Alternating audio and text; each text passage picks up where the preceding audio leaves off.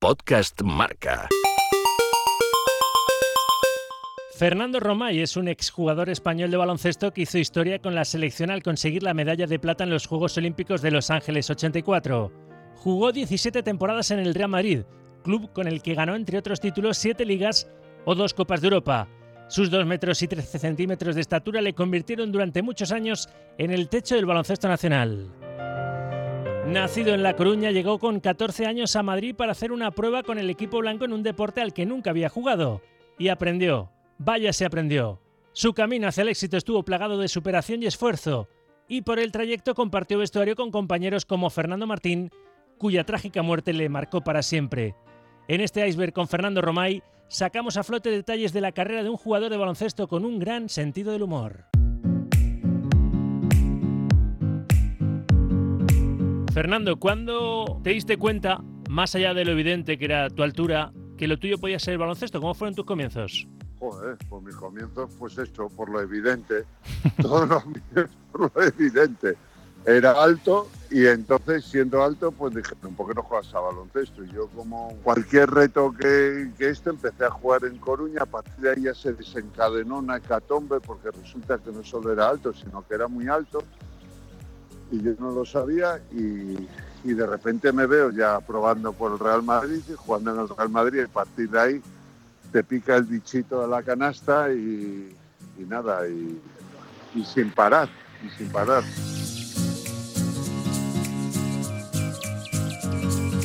Tú hasta que llegaron los Roberto Dueñas, Pau Gasol, Mar Gasol, Fran Vázquez, has sido uno de los techos del baloncesto español con tus 2-13, pero Vamos a sí. remontarnos a cómo fue tu crecimiento. ¿Cuándo empezaste a, a, tirar para arriba y dijiste, ahí va, que voy a ser muy alto?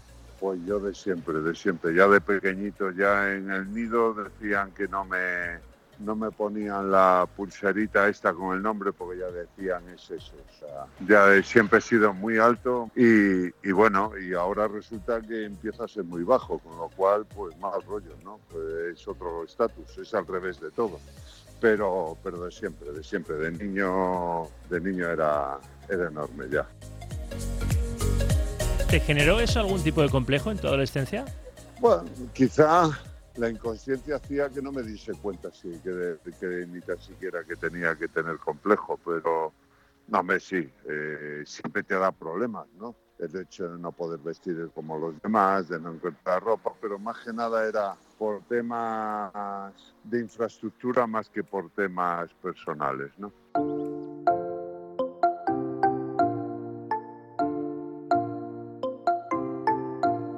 Tus padres, tú eres de La Coruña, te aconsejaron lo de probar en el Real Madrid porque después estuviste sí, desde 1976 sí, sí. hasta 1993 desarrollaste toda tu carrera en el Real Madrid con muchísimos éxitos, pero ¿cómo es eso de dejar tu localidad natal y me imagino que irte solo a Madrid a una aventura? No sé si fue duro para ti como joven, adolescente. como cualquier chaval de 14 años, el dejar tu casa, el ir a vivir en una pensión, una ciudad que no es la tuya, y con gran dolor por parte de mi madre, con gran ilusión y no falta de dolor por parte de mi padre y con bueno con el, ansia de vivir una aventura increíble que no creía que se iba a dar. El descubrir un mundo nuevo que era el mundo este del deporte del, del balón gordo que me subyugó no un mundo maravilloso este del, del balón gordo no y me sigue pareciendo. Y cuanta más gente conozco y mejor y más veo más maravilloso me parece ¿Cómo sí. recuerdas ese primer día, esa primera prueba con el Real Madrid, Fernando? Pues, pues a ver, yo iba a probar, yo, yo no había jugado ni un partido en mi vida. Y de repente me veo allí con, con una camiseta que no era de ningún equipo, sino era de entrenamiento del Bosco de La Coruña, con con unas zapatillas que habían crecido, unas John Smith que me había comprado, que eran como cuatro o cinco números más pequeños, pero que habían crecido conmigo, con toda la ilusión del mundo y toda la expectación, y de repente me veo a jugadores que, que bueno, que todos eran líderes en su equipo, que habían estado en selecciones, que tal, y me veo probando con todos ellos, claro y me dicen, venga a jugar. A los cinco minutos me quitan y me dijeron, eh, qué malo eres, joder. o algo así, ¿no? Y acabé haciendo una prueba que era con el preparador físico, haciéndome un test de casi psicotécnico, que era lo más parecido a un a, un, a lo que te hacen cuando te pillan para de eso, anda por una línea para ver si no estás muy borracho, pues esto, pues acabé casi andando por una línea para ver si no estaba muy, muy borracho y a partir de ahí ya me eh, vieron que no tenía mucha pedrada en todo lo alto, cosa que se equivocaron y, y, me dijeron, pues podemos hacer algo con él. Y fue una inversión de futuro lo que hicieron conmigo, porque lo que vieron baloncestísticamente poco podía ¿Y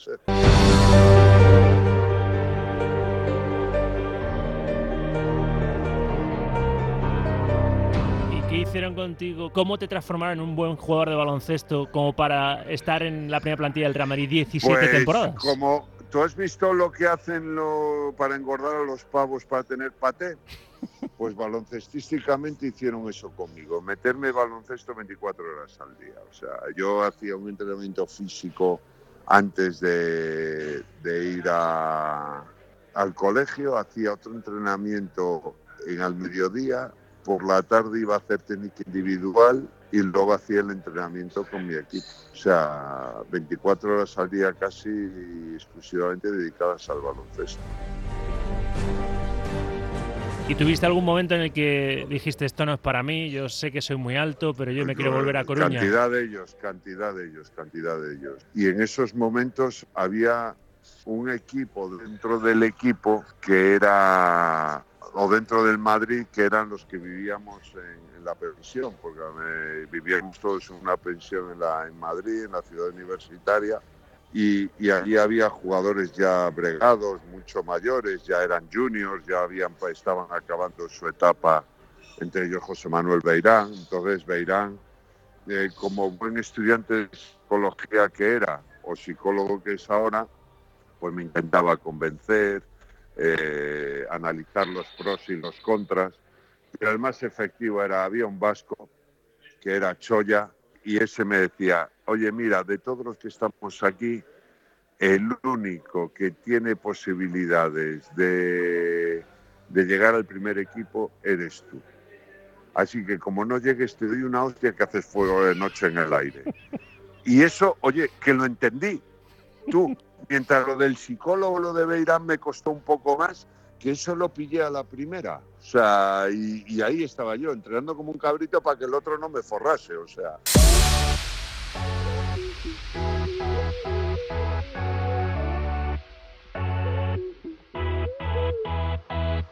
Siete ligas, cinco copas del Rey, dos copas de Europa, tres recopas, una y copa todavía, Todo eso y todavía asustado para ver si voy a dejar mal a Choya y me viene por detrás y me mete una. pues has triunfado, has triunfado. Dos copas intercontinentales, un mundial de clubes. Cuando echas la vista atrás, ¿qué piensas, Fernando, de todo lo que has conseguido con el Real Madrid? Y ahora hablaremos de la selección.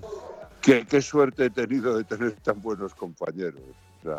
no, a ver. Eh, eh, lo, de los, lo de los títulos es cojonudo ahora que lo dices y la verdad es que es un palmarés eh, eh, que, bueno, está bien y tal, pero por encima de los títulos está el camino y lo que tuve y lo que tuve que pasar, lo que tuve que hacer y la gente con la que conviví y la gente con la que he estado, ¿no? Y es ese camino yo creo que es lo más importante y es lo que no cambio por nada los títulos al fin y al cabo, si tú coges ahora lo que está haciendo la selección o coges ahora lo que está haciendo la gente del Real Madrid, y bueno, están repitiendo, incluso superando, haciendo cosas, y otro vendrá que, que lo hará mucho mejor que tú. Pero a ti tu camino no te lo quita nadie, con lo cual hay que vivir cada minuto de ese camino. Mensaje para deportistas.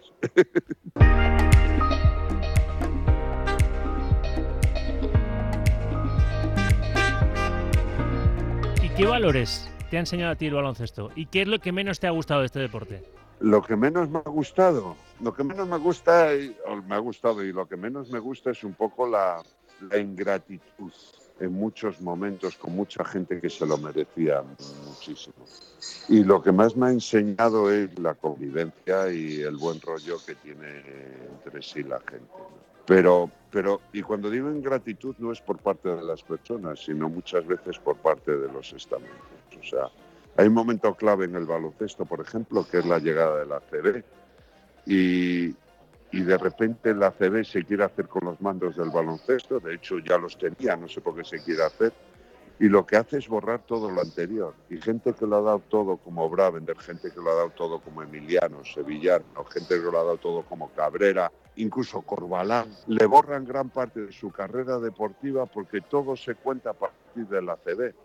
Y porque antes no había baloncesto, o sea, los emilianos sevillanos, los alocén, toda la gente anterior a, nosotros no, no, no, cuentan para nada. Si somos grandes gracias a ellos y los de ahora son grandes gracias a nosotros y sobre todo a lo que están haciendo ellos.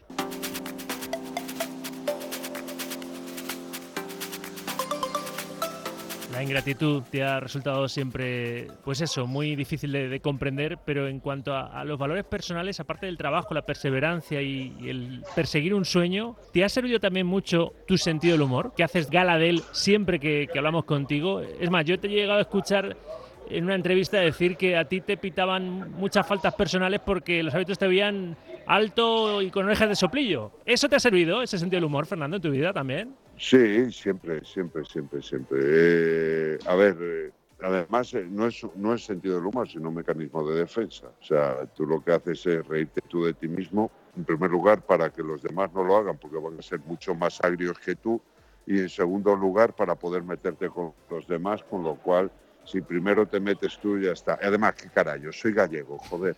Y aquí lo primero que hacemos es esto, hablar tú de ti mismo, no vayan a ser que hablen los demás y te digan cosas peores. O sea, nada. He reseñado todos los títulos que conseguiste con el Real Madrid, pero si tú tienes que señalar un momento como el mejor en tu etapa como jugador blanco, ¿cuál fue, Fernando? Con el Real Madrid, difícil me lo fías con el Real Madrid. ¿Un momento alegre o triste? Alegre, porque el triste sé cuál es y, ahora, vamos a hablar de ello. Ya lo sabes.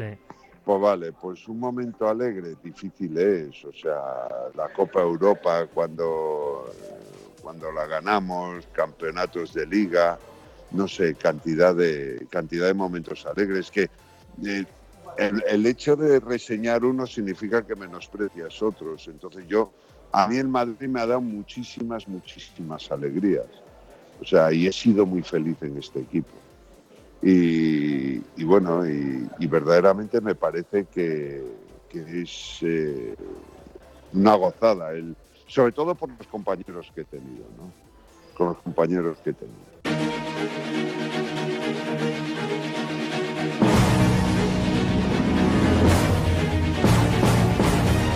el momento más triste llegó un 3 de diciembre de 1989 cuando estabais eh, convocados para un partido, iban llegando todos los eh, compañeros y, el que no llegó fue Fernando Martín con ese trágico accidente de tráfico. Y faltó uno, sí señor. Ese yo creo que es el mazazo más, más fuerte. Pero mazazo más fuerte no solo por el hecho de que ha faltado un compañero, sino por la falta de qué compañero faltó y me parece que, que ese compañero que faltó eh, lo era todo, lo era todo, era el, el líder carismático dentro de un equipo importante y fue el que abrió el camino a todos los que ahora están disfrutando, todos los españoles que están disfrutando de, la NBA. ¿Qué hubiera sido Fernando si no llega a perder la, vida en el mundo del baloncesto? Porque ya lo era todo, ¿no? Precursor, NBA. Si hubiese creado escuela y hubiese habido muchos Fernandos, si hubiese habido muchísima gente que, que, que hubiese superado la condición física y la condición técnica con una mentalidad increíble. Yo creo que, es el mayor aprendizaje que se puede hacer de un hombre como él. ¿Hubiera regresado a la NBA para triunfar de verdad? Porque casi no tuvo minutos pues en, los Portland Trail Blazers, pero... A lo mejor no, a lo mejor no. Porque digamos que lo que quería hacer ya lo he hecho, ya lo había hecho. O sea, era un rompedor, él era un rompedor de, situaciones, o sea, rompió con el, protocolo casi eh, militar que tenía el Real Madrid, dando un aire de un soplo de libertad y de, y de buen rollo para en el equipo, como era propio de los años 80 rompió con, el baloncesto americano atrayéndolo cuando la distancia era muy grande y llevando un jugador español allí, rompió con muchísimas barreras. Entonces él estaría siempre buscando esas cadenas que ir rompiendo para seguir adquiriendo mucha más libertad y mucha más, eh, mucha más leyenda dentro del baloncesto.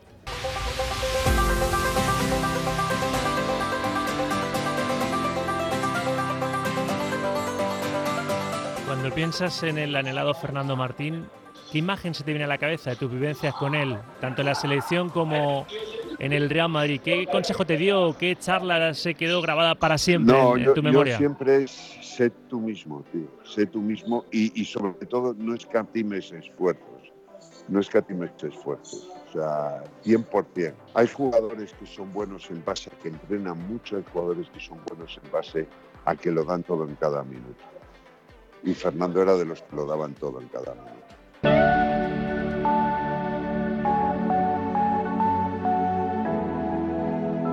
Esto es un indemostrable, pero ya sabemos lo que consiguió con el Real Madrid. Ya sabemos que también lideró a la selección española de la que ahora vamos a hablar y esa plata que fue precursora de los éxitos actuales de, la selección española. Esa plata en Los Ángeles 84 en aquellos Juegos Olímpicos para, para la historia, pero que hubiera conseguido aquella generación vuestra de la selección española más allá de la plata con Fernando Martín? Pues quizá eh, hubiésemos encontrado ese liderazgo que con la retirada de Corbalán y la falta de Fernando Martín eh, nos faltó en algún momento. Y, bueno, y a lo mejor no se hubiese desmembrado el equipo tan fácilmente.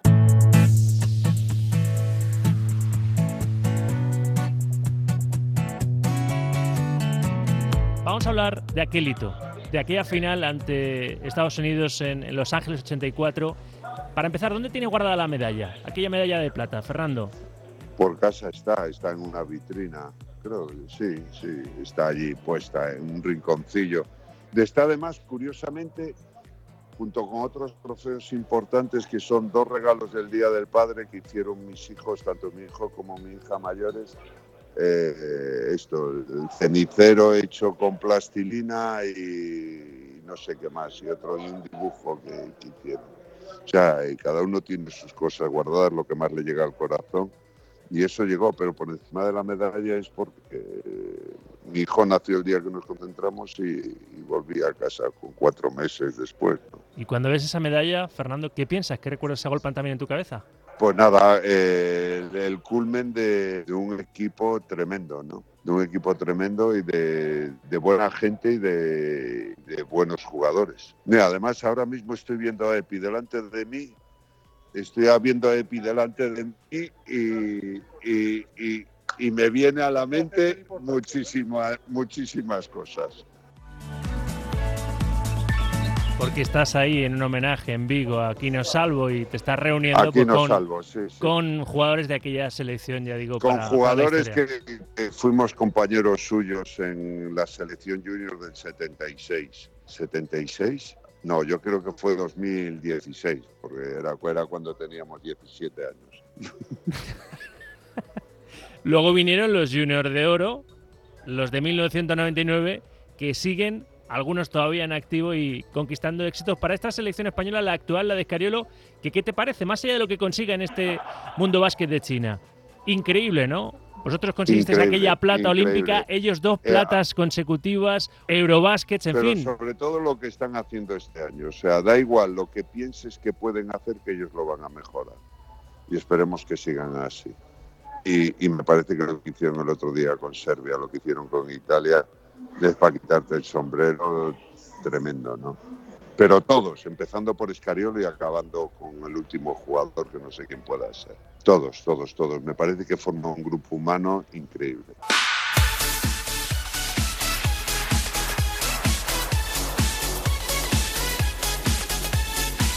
falta Pau Gasol, están remando el resto para que se note lo menos posible la ausencia de... Tú cuando dicen Pau Gasol el mejor jugador de la historia del baloncesto español, asientes, estás de acuerdo, pero piensas en Fernando Martín seguro, ¿no? Qué orgulloso estaría Fernando Martín de Pau Gasol también, ¿verdad? Bueno, no, pero a ver, yo creo que, Pau Gasol, yo diría, Pau Gasol mejor jugador, pues seguramente sí, sí, sí, sí, estoy de acuerdo con eso, por lo que ha conseguido, porque tiene una carrera mucho más longeva, mucho más prolífica y, y bueno, y me parece que, que es merecido eso pero que nadie me quite a Fernando y que nadie me quite a Epi, y que nadie me quite a Corbalán y que nadie me quite. No por el hecho de tener el mejor vamos a menospreciar al resto, o sea, porque seguramente Pau Gasol sin toda esta gente no sería lo que es ahora.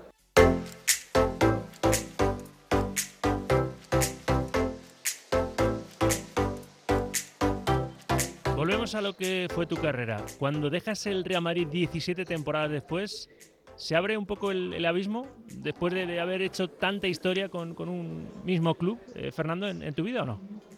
Sí, sí, sí, hombre, se abre el abismo porque, porque dejas de hacer tu actividad, lo que, lo que más te llena, lo que más te gusta, y tienes que empezar a buscarte la vida por ahí fuera. O sea, tienes que hacerlo y, y bueno, y empiezas a dar tumbos y en mi caso tuve la suerte de, ir al departamento de marketing de, la firma que me calzaba, que era Puma, y estar con ellos y, después ya ir al Consejo Superior de Deporte de la Fundación Deporte Joven, ir a la Junta de Comunidad de Castilla-La Mancha a la Fundación Cultura y Deporte, luego ir a la Fundación de la Federación y seguir ahora en la Federación.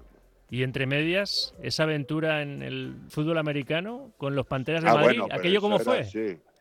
Pues porque me dijeron, ¿por qué no juegas? Y la verdad es que yo estaba mm, anhelante de, tener competición, porque era lo que llevaba, era mi leitmotiv durante mucho tiempo, y dije, si juego baloncesto no voy a dejar contento a nadie, porque si gano soy un abusón y si pierdo tampoco era tan bueno. Entonces digo, me meto en un deporte completamente distinto hasta que se hizo la Asociación de Veteranos del Madrid y en seguí jugando a baloncesto con los veteranos. ¿La experiencia en el fútbol americano como para haberla repetido mucho antes o no? Sí, sí, sí, sí, sí, sí, sí. A ver, es un deporte apasionante. A mí me encantaba desde siempre. Tenía contacto con ellos y me apetecía jugar. ¿Te quitabas a los rivales a manotazos, claro? Bueno, no creas, no creas que es tan fácil, ¿eh? Alguno era como un solomillo, o sea, lo tirases como lo tirases, abultaba lo mismo, con lo cual era difícil.